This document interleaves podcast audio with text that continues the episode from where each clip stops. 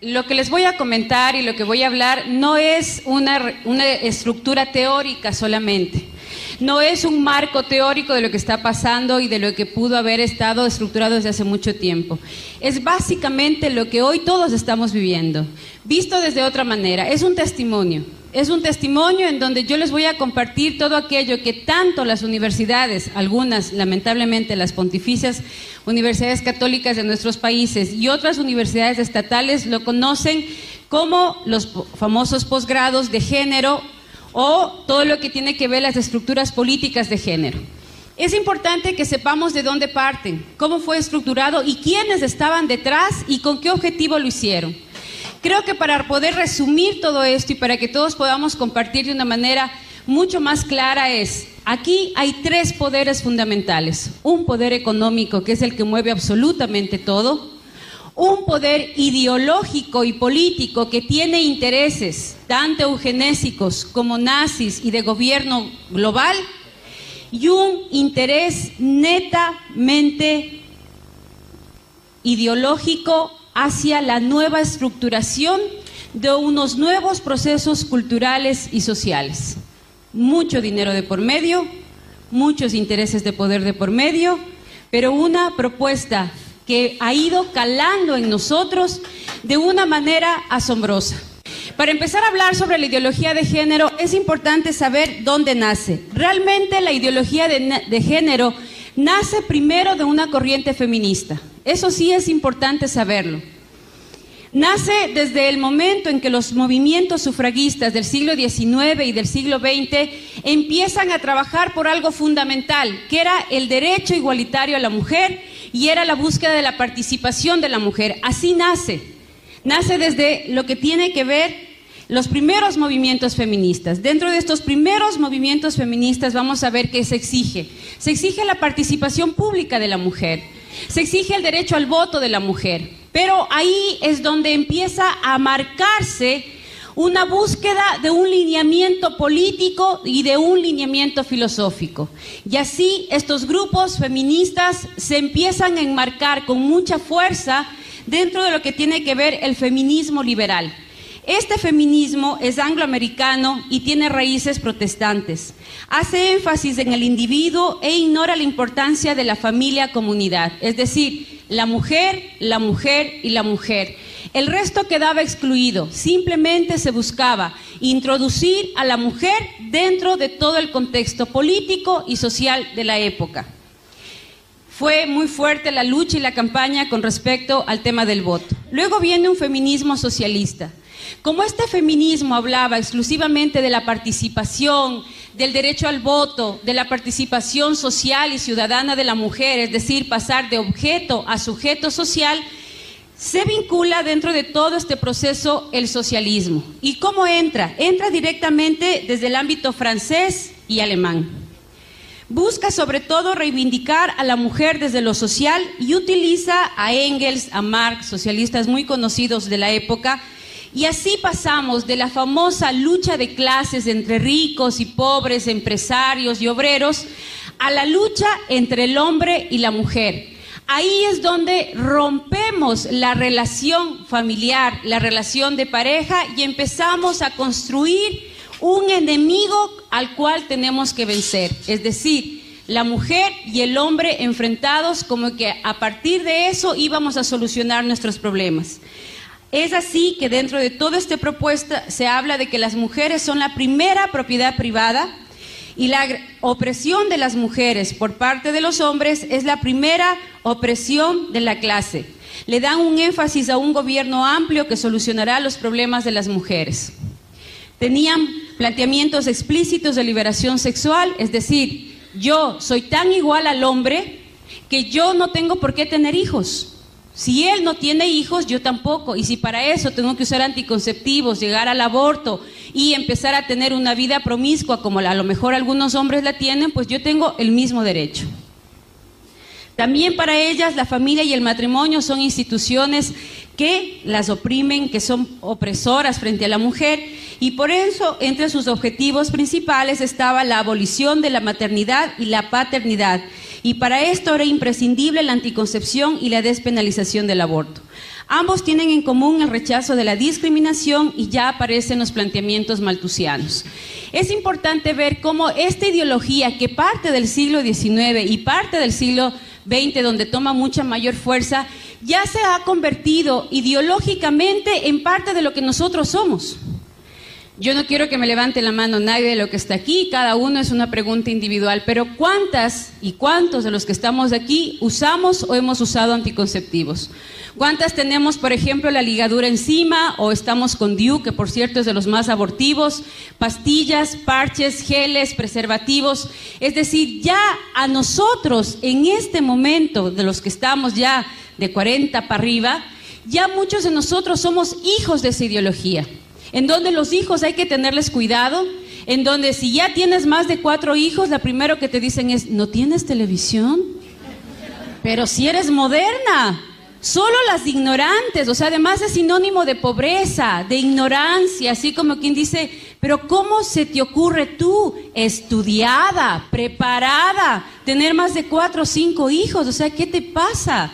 Es decir, vemos a la maternidad como algo que hay que temer, ser mamá es lo más terrible que nos puede pasar. Ser mamá es lo más vergonzante y humillante. A muchas de las mujeres cuando van por su quinto, sexto y ya no se diga octavo, noveno hijo, compartir con tu familia, no estoy diciendo en el trabajo que ya es otro panorama o a nivel social es otro panorama. Muchas veces compartir con tu mamá o con tus hermanas que vas a esperar otro hijo es sinónimo de terror. ¿Y ahora qué me van a decir?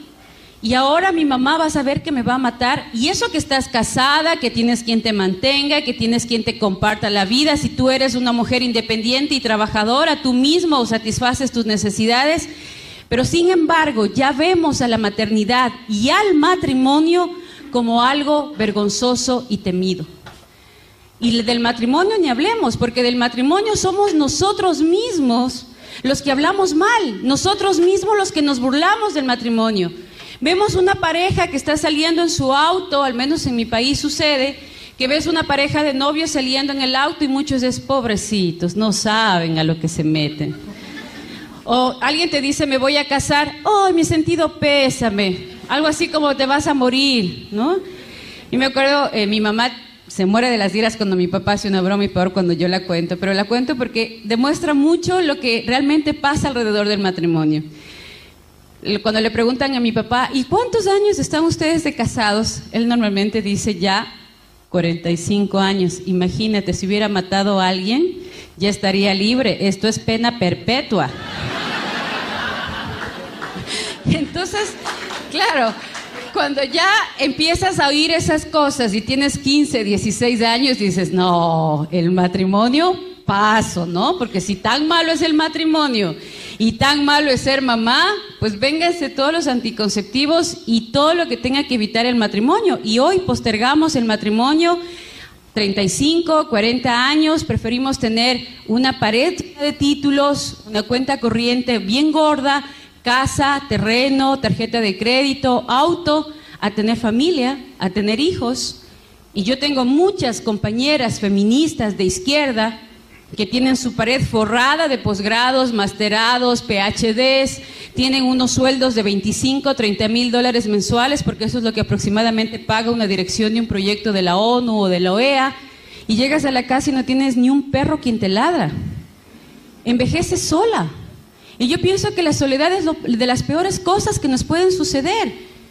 Yo, bueno, tengo, somos tres hermanos, somos tres con los que al menos si estoy enferma, ahora por ejemplo mi marido tuvo que salir de viaje también, estamos trabajando en una consultoría afuera, entonces tienes un papá al que le puedes llamar, oye papi, ayúdame con los chicos, mi hermano, el menor, todavía no está casado, oye gordo, anda a dormir con mis guaguas porque no va a haber nadie en la casa. ¿Se imaginan si fuéramos hijos únicos? ¿Qué es lo que ya pasa en Europa?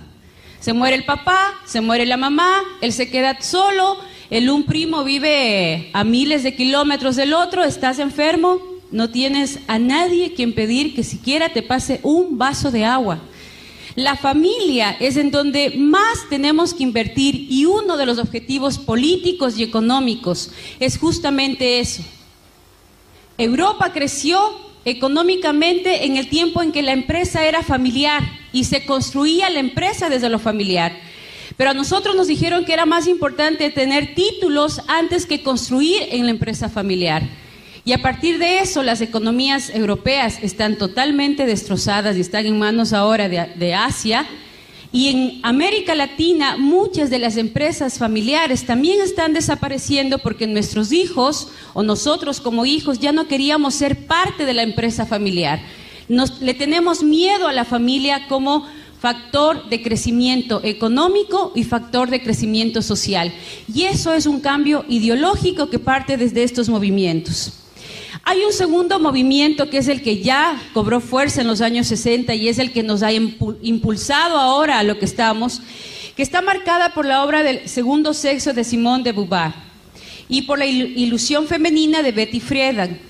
Este movimiento tiene ideas marxistas, pero junto con el liberalismo sexual. Aquí es donde se impulsa muchísimo lo que era la anticoncepción. Estos factores produjeron la, revolución intelectual fueron el inconformismo de los jóvenes, se sentían oprimidos, se sentían que no tenían mucho espacio de participación.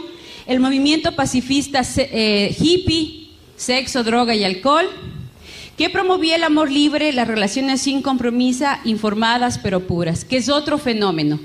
Mijita, prueba, ¿no? A ver cómo te va. Si te va bien, te casas. Y si no, no.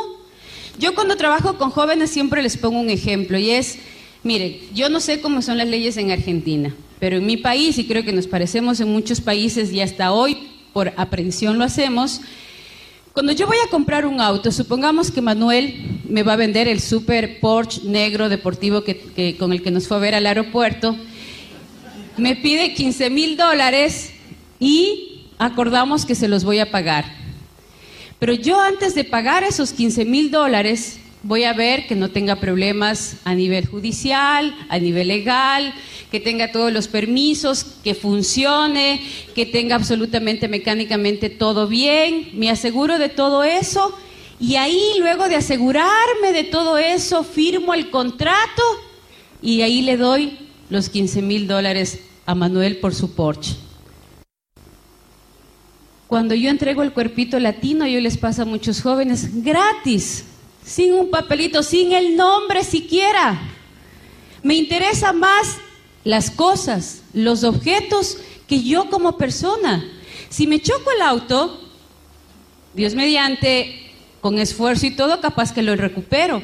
Pero si me da sida, o si me contagio de virus de papiloma humano o de clamidia y luego me quedo infértil para toda la vida, y el cuerpito latino lo entregamos gratis. Ustedes imaginan que yo le pida a este joven simpático cuando eh, su computadora y le dijera, oye, te quiero comprar el computador, pero necesito que por favor me lo dejes usar un año. Después de ese año, si me gusta, te lo compro. ¿Me vendes? Pero a mi hija sí le digo, prueba, mijita, prueba a ver cómo te va. Si te va bien, te casas y si no, regresas. Pero la computadora sí no la suelto. ¿No? Eso es lo que hacemos, nos tratamos peor que objetos. ¿Dónde está nuestra dignidad de ser humano? O sea, no podemos hacer de nuestro cuerpo un objeto que todo el mundo pueda usar, que todo el mundo pueda disfrutar y si no te gusta, te dejo. Pero sin embargo, como hay una ideología detrás y la hemos aceptado como si fuera algo maravilloso, como si fuera algo revolucionario, porque además las feministas nos dicen, ¿no? Progreso, Estamos ya en el siglo XXII, tenemos que ser modernos. Ya Europa lo aprobó. Ya en Estados Unidos es una ley como diciendo, mira, nosotros vamos por la cola y no podemos estar detrás. Y sin embargo, no nos dicen todo lo que ellos están viviendo ahora. Pero hay un tercer feminismo, un feminismo revisionista que está apareciendo ahora en el siglo XXI, apareció ya a finales del siglo XX, y es un estudio y una reivindicación a partir de lo que se vivió en los otros feminismos. Este feminismo es nuevo, está apenas apareciendo. Hay una gran, eh, es una diputada, eh, senadora de la, Comunidad Económica Europea que lo está liderando y ella hace un análisis en donde dice que eh, Badinter es la que está trabajando en esta propuesta, que las mujeres no estamos dispuestas a sacrificar nuestra maternidad, y la relación con el trabajo. Es decir, nos interesa tanto ser productivas, pero no por eso dejar de ser mamás. No quieren construir una familia sin papá y mamá. Nos interesa el tener al papá a nuestro lado, el hablar del hombre como un compañero, el hablar del hombre como un amigo, no un enemigo a vencer. Quieren ser madres y trabajadoras, tener ese espacio legal para poder movernos. Exigen que los hombres no se desentiendan de su responsabilidad como padres, revalorizan las tareas que las mujeres hacen tradicionalmente, llegan a la conclusión que la liberación sexual de las mujeres habría beneficiado más a los hombres porque es a las mujeres a las que nos ponen aproximadamente 75 miligramos de levonorgestrel todos los días con el uso de anticonceptivos. Los anticonceptivos nos engordan, nos terminan los huesos, nos dañan la piel, se nos cae el pelo, aparte de que nos ponemos muy gorditas también, que es producto de este uso de hormonas. Y una cosa que muy pocos la denuncian a partir del uso de anticonceptivos es la primera causa de muerte de enfermedades cardiovasculares en América Latina con las mujeres es justamente por el uso y abuso de anticonceptivos. Somos la primera causa de muerte de las enfermedades cardiovasculares. Y está relacionada al uso de la anticoncepción. Y ahí si nadie dice nada, ahí si nadie habla de la salud cardiovascular. Pero sin embargo sí hablamos de la salud sexual reproductiva, que es la que produce realmente nuestra enfermedad y nuestra muerte. Estiman que la mujer ha perdido su identidad femenina para asemejarse a los varones, produciéndose la peor de las alineaciones, ya vamos a hablar más adelante de esto, y buscan implicar al hombre en el logro de la igualdad real entre los dos sexos. En general, de una manera resumida, ¿qué promueve el feminismo? El progreso de las mujeres, es lo que todas estamos buscando. Cuando hablamos de políticas a favor de la mujer, cuando hablamos de proyectos a favor de la mujer, ¿qué buscamos? El progreso de la mujer. Para eso se han marcado tres espacios, la lucha contra el patriarcado, la subordinación de la mujer y la igualdad entre hombre y mujer. Esos son los tres paradigmas que enmarcan todas las propuestas legales en el continente. Si ustedes revisan todas las propuestas, nosotros elaborábamos las propuestas y las entregábamos al Consejo de la ONU previo a la elaboración del documento para el estudio de los encuentros tanto en el Cairo como en Beijing. Estos documentos siempre van a enfocar tres problemáticas a raíz de, un tema. Y, las problemáticas estaban centradas en estos tres eh, puntos. Y para esto, ¿qué es lo que hacemos las feministas? Organizamos a los grupos, organizamos movimientos sociales, capacitamos a los grupos sociales y establecemos luchas políticas que tengan que ir directamente hacia el ámbito educativo, universidades, colegios, maestros, sindicatos, hacia el ámbito de salud, dinero para los centros de salud, dinero para médicos y formación de médicos en mi propuesta y también todo un proyecto cultural, artístico, en donde yo pueda vender mi propuesta al común de la gente. Pero para poder llegar a esto, ¿qué nos piden? ¿Qué es lo contradictorio? Me hablan de progreso, pero ¿qué me están pidiendo? Para yo poder entrar dentro de ese progreso de la mujer, de ese concepto de progreso, tengo que renunciar a mi esencia femenina. Cuidado digas que eres dulce, que eres tierna, que te encantan los hijos, porque no entras dentro de ese parámetro. Tienes que ser dura, tienes que ser fuerte, te anulan tu feminidad, te anulan tus emociones. Tú no puedes llorar y para eso te ejercitan. Para eso te forman. Para eso te ponen en campos de formación en donde te hablan de tus mayores debilidades. Hay una dinámica que se llama la silla eléctrica.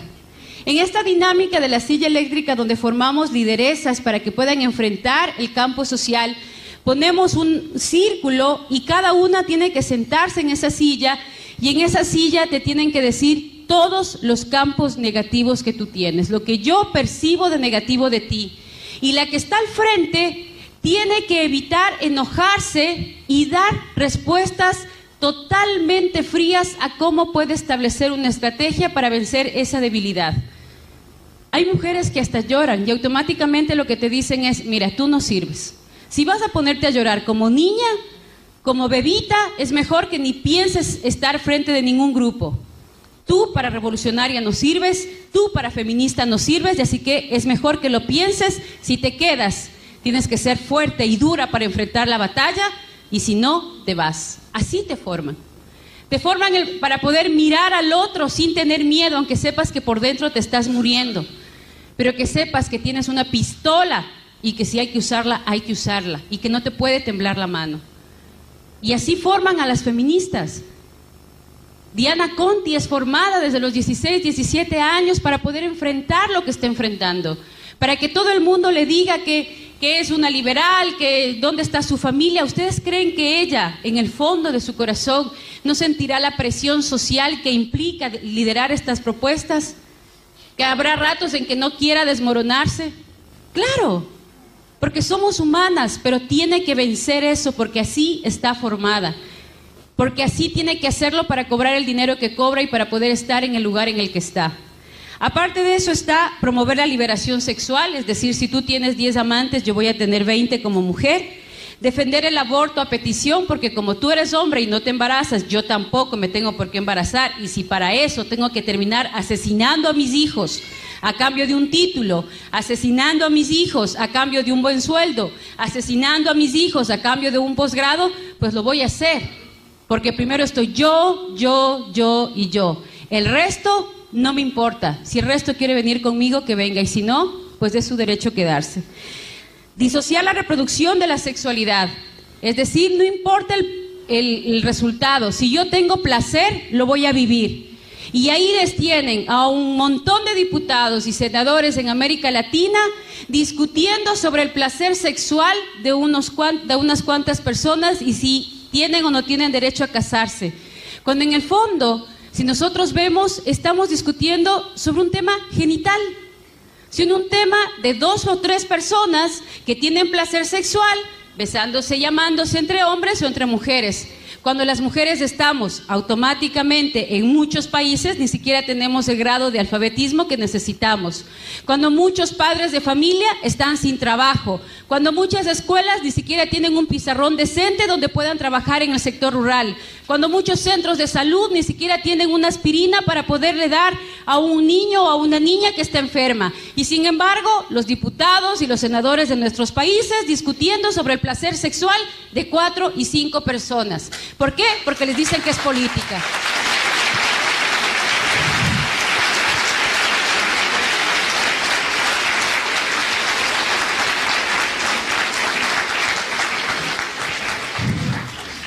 Además, es importante empezar a trabajar dentro de combatir la igualdad salarial, que ese es un punto. Siempre van a encontrar en las propuestas feministas puntos positivos que nos enganchan, pero que tienen con el paquete completo. Es como cuando yo te vendo un proyecto, en el caso de los gobernadores, que nosotros les financiábamos proyectos de los gobiernos locales. Le dábamos dinero para el alcantarillado, pero como eje transversal le poníamos género y salud sexual. Entonces el alcalde feliz empezaba a construir su puente y no se daba cuenta que dentro del convenio yo tenía la obligación de ir con mi equipo a capacitar a los maestros de las escuelas en el uso y abuso de anticonceptivos pero estaba el puente construido. Promover la promiscuidad sexual y el lesbianismo, porque es parte de las políticas de control natal, ya van a ver que lo dice las Naciones Unidas clarito, la homosexualidad es parte del control natal para América Latina, este es un documento oficial de la ONU. Ingresar forzadamente al mercado laboral, es decir, y aquí hay muchas que, que lo hemos vivido, cuando vas a un sitio y te dicen, ¿en qué trabaja? Y como nos han lavado tanto el cerebro que ser mamá, estar en la casa es lo más denigrante, agachas la cabeza y dices, solo soy ama de casa. Solo soy ama de casa. O sea, por favor, ¿quién no ha estado en la casa y quién no ha estado con los hijos no sabe de lo que está hablando? Aquí habemos algunas que somos mamás y sabemos que desde medicina, psicología, economía, y todo lo que se pueden imaginar, uno lo tiene que saber. ¿Cómo? Pides ayuda al Espíritu Santo, porque te viene la de 20 años con la crisis de que se peleó con el novio y no sabe qué hacer. Viene el de 14 años que resulta que el profesor de matemáticas le mandó un ejercicio de X sobre Y al cuadrado y que tiene que resultar pi y dices, Virgen Santa, ¿y qué será eso? Y, la, y viene la de tercer curso y te dice, mami, lo que pasa es que me mandaron a hacer un ensayo de lenguaje sobre el Quijote de la Mancha. Y tienes que pasar desde la psicología a la filosofía y las letras en un santiamén, porque además todos te quedan viendo así como diciendo, mamá, la respuesta. Vamos de uno en uno y despacito, porque de lo contrario termino haciendo el deber de álgebra en lenguaje. Promover la agenda de género es otro de los puntos que nace del feminismo, porque las mujeres nos hablaron tan mal de los hombres y nos enseñaron a odiar tanto a los hombres que hoy terminamos en la cama de otra mujer, porque les tememos a los hombres. Y ahí también inicia la agenda de género, porque tengo tanto miedo de vincularme con un hombre, porque me han hablado tan mal de los hombres, que el amor entre mujeres dice que es más puro. ¿Cuáles son las estrategias para esto? El primer canal que se utilizó en todos los grupos y a partir de las conferencias internacionales fue el punto como estrategia global, el control de natalidad como derecho humano. Fue el primer punto. ¿De dónde parte? Eso es importante saberlo. La ideóloga del control natal hay muchos, pero la que más fuerza ha tenido, la que más se ha leído, a la que más se le ha impulsado y la que mucho dinero manejó y creó varias organizaciones como la IPPF, que es la que más vende anticoncepción y aborto en nuestra región, es Marga de Sangre. Ella fue la precursora norteamericana de los movimientos feministas, luchó por la imposición del control natal, el uso libre de anticonceptivos y el, fomento del aborto. Margaret Sanger es el ídolo de las feministas, sobre todo de las de antaño. Hoy se la considera pionera del nuevo feminismo, es decir, de las chicas de 25 y 30 años, porque es mucho más radical en los planteamientos. Fundó la organización la Liga Americana para el Control de Natalidad, hoy denominada IPPF, y en 1914 fundó el periódico La Mujer Rebelde, que se considera el hito eh, comunicacional más importante de la mujer. El control de la natalidad como medio práctico de la política racista. Y dentro de todo esto se comenzó a manejar ya la imagen de la familia pobre, con muchos hijos, totalmente sufrida, congojada, los niños sucios, botados, y la familia feliz con dos hijos. Y empiezan a aparecer ya no las casas grandes, las casas pequeñas. Y hoy todo está construido sobre la base de esta política. Encontrar una casa, yo no sé cómo será acá, pero en mi país yo tengo tres hijos. Encontrar ya una casa de tres, cuatro dormitorios es más o menos una odisea. La mayoría de casas tienen dos dormitorios, una cocina que tienes que entrar de lado porque de frente no, no cabes, una sala comedor que ya es una sola porque ahora eso se llama estilo moderno, estilo americano. Entonces son cuatro sillas en medio de la sala. Y un patio en donde el perro le puede dar ataque de esquizofrenia porque no resiste el tamaño del patio. Y ese es el modelo. Nuestro fallo, les voy a decir literalmente lo que estudian las mujeres y los hombres en los posgrados de género, porque este es un documento que se les entrega. Lo que pasa es que como lo vemos con otros ojos, literalmente lo he pasado. Nuestro fallo de segregar a los imbéciles, que normalmente para ella los latinos, ella los llama a los mexicanos, y los negros somos los imbéciles, quienes están aumentando y multiplicándose un peso muerto de basura humana, engendra impasiblemente la clase de los seres humanos que nunca deberían haber nacido. El control de la natalidad en sí mismo, denunciado a menudo como violación de la ley natural, no es nada más ni nada menos que la facilitación del proceso de deshacerse del indigno, de prevenir el nacimiento de defectuosos o de aquellos que lo serán. Marga de Sanger. El exterminio de la población negra, de cinco abortuarios en Estados Unidos y en España, tres están en barrios de latinos y barrios de negros, al punto que hoy ellos se están organizando en Estados Unidos para denunciar el genocidio de los afros en Norteamérica ¿Por qué? Porque dice que el enfoque educacional más exitoso para llegar al negro es a través de un llamamiento religioso.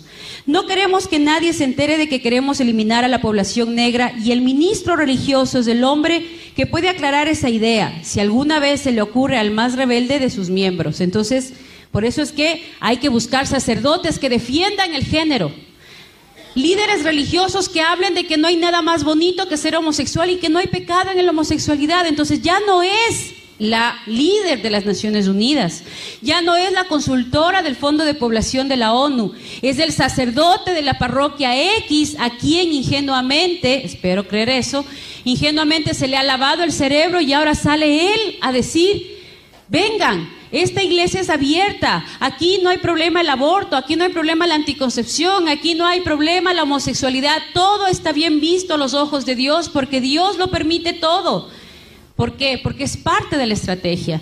Yo no soy la que tengo que decir, es la comunidad la que lo tiene que pedir. Y yo, buena gente, ONU, Fondo de Población, Banco Mundial, lo que hago es darle a la gente lo que quiere la gente, porque así de buena gente soy, ¿no?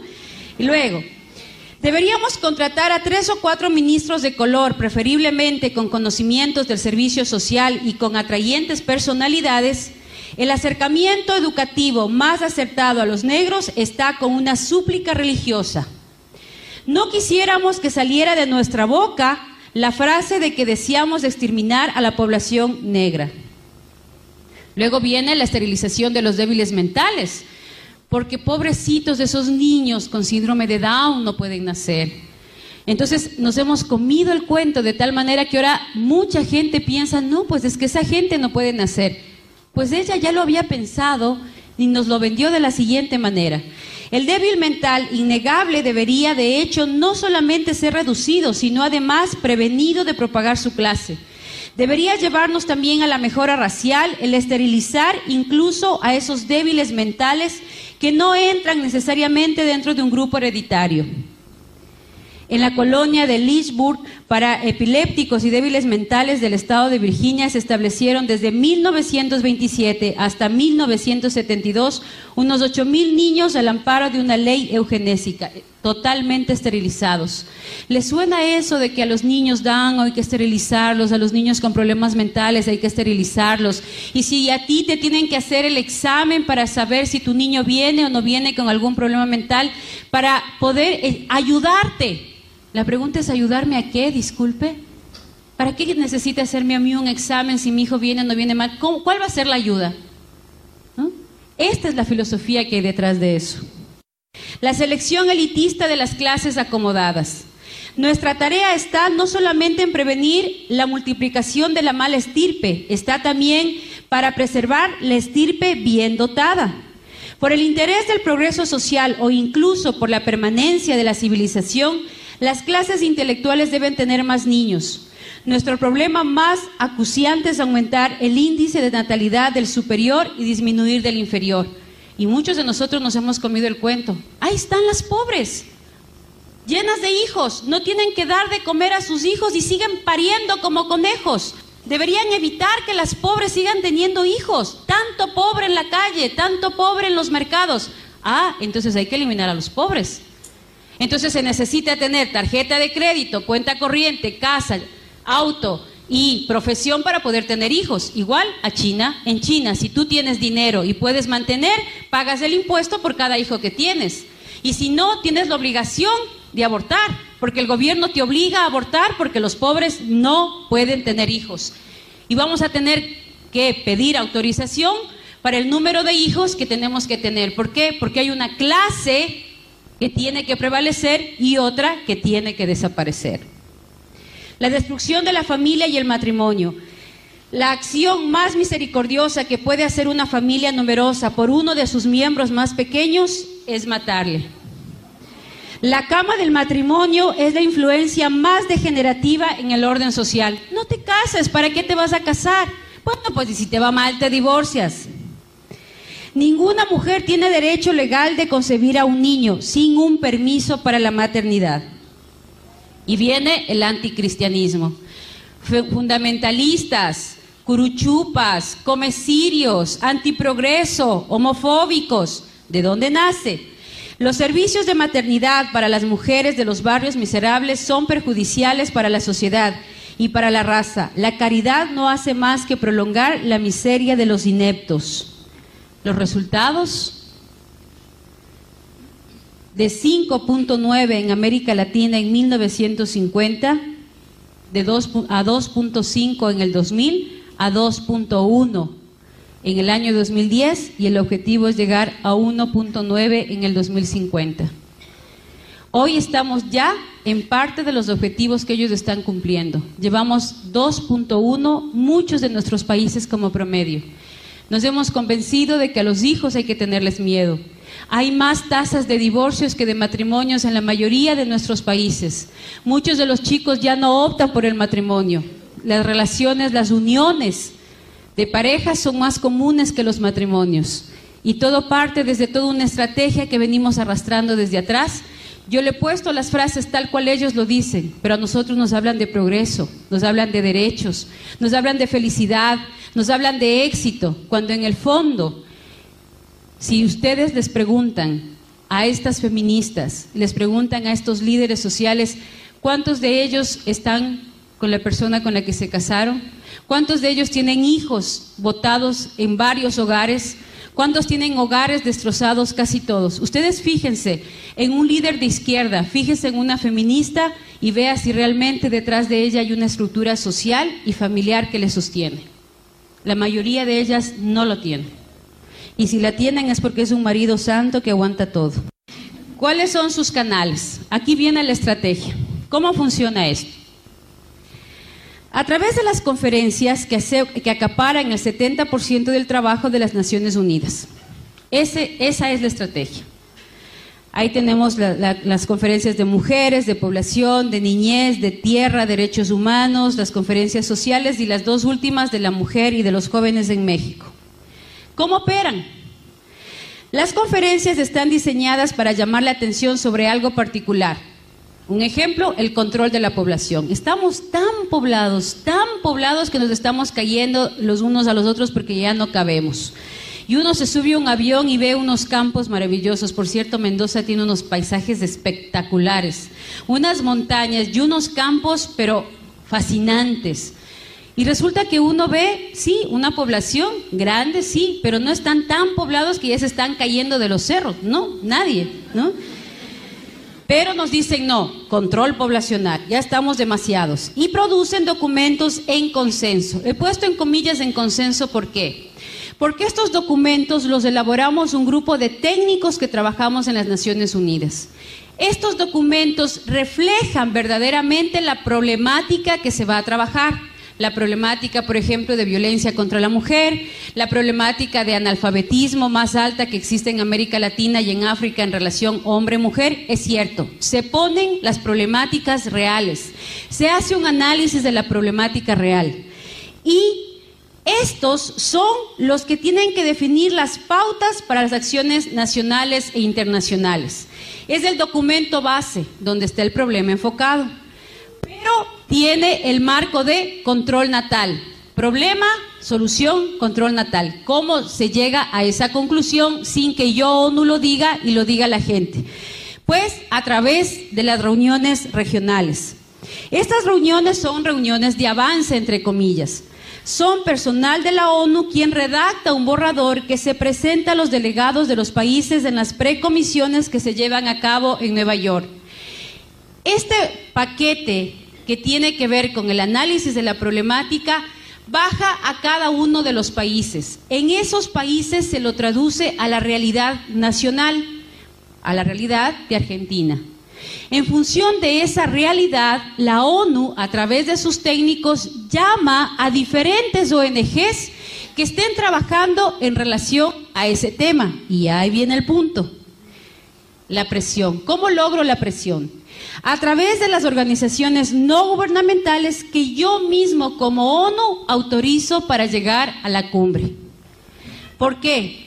Porque las reuniones paralelas a la conferencia se focalizan en el trabajo del lobby. Yo llevo un grupo de jóvenes, de esos chicos guapos y simpáticos que están en la esquina, les cuento todo el drama, pobrecitas las mujeres, excluidas, sacrificadas, llenas de problemas, no tenemos participación, entonces tenemos que sacar adelante la participación ellos empiezan a dar una serie de ideas, una serie de propuestas, una serie de actividades, de estrategias, resultados, porque además tú le entregas las fichas que tienen que llenar. Ellos no llenan las fichas por sí mismos. Yo les entrego unas fichas con unos lineamientos y unas preguntas que ellos tienen que responder. Y el momento en que yo veo que, por ejemplo, una de estas simpáticas chicas dice, pero ¿por qué la ley del aborto? O sea, no tiene nada que ver el control natal contra el aborto yo automáticamente lo que le digo es, mira, después hablamos, te lo tengo que explicar. Lo que pasa es que ella no tiene muy claro el asunto, pero luego yo hablo con ella, pero ustedes sigan trabajando. Entonces la anulo directamente. Cuando sale el documento, el documento no lo redactan ellos. Yo contrato una relatora, las famosas relatoras de mesa, que son las que ya están capacitadas por mí, las que ya recibieron absolutamente toda la información que yo necesitaba Recoge cuatro o cinco planteamientos de ellos y lo traduce al lenguaje que la ONU quiere plantear como política internacional. Así funciona. Entonces, ahí viene el lobby. En el lobby, a los delegados, senadores, diputados, delegados del área ejecutiva de cada uno de los gobiernos, yo le digo, usted como diputada que ha venido a la ONU, quiero darle a conocer el documento que trabajamos en su país hace exactamente tres meses y lo trabajaron más de 100 mil jóvenes argentinos y estas son las conclusiones. Si usted no aprueba esas conclusiones, estará traicionando el sentir de las mujeres y de los jóvenes argentinos. Entonces, por favor, vote. Este es el pedido de los jóvenes en el país. Y el trabajo del lobby es convencerle al delegado de país de que su país es el que está pidiendo porque yo, ONU, he hecho todo el trabajo de las ONGs. Luego se aparecen las voceras de los grupos de base y de las organizaciones internacionales con intereses económicos. Aparecen los proyectos,